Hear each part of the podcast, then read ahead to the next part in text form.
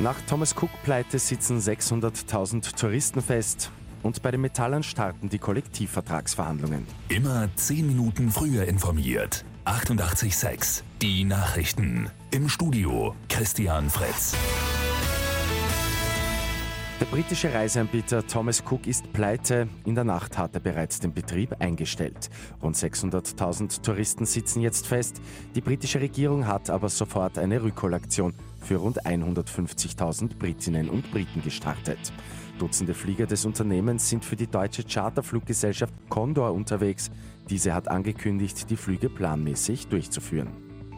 Heute beginnt die Herbstlohnrunde mit der Metallindustrie. Zum Mittag wird die offizielle Forderung gestellt.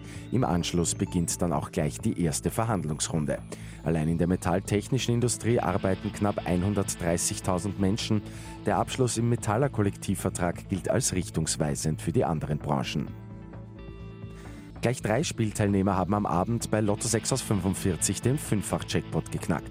Sie erhalten jeweils rund 2,3 Millionen Euro. Und zwar mit folgenden Gewinnzahlen 3, 14, 23, 25, 32, 41, Zusatzzahl 26. Die Angaben sind ohne Gewähr. Und eine Wandausstellung soll Kindern in Niederösterreich jetzt ihre Rechte näher bringen. Die gute Nachricht zum Schluss. Und zwar anlässlich des 30-jährigen Jubiläums der UN-Kinderrechtskonvention. Im Zug dieser Ausstellung sollen die Kinder in ihren Schulen erfahren, welche Rechte, aber auch welche Pflichten sie laut Konvention haben.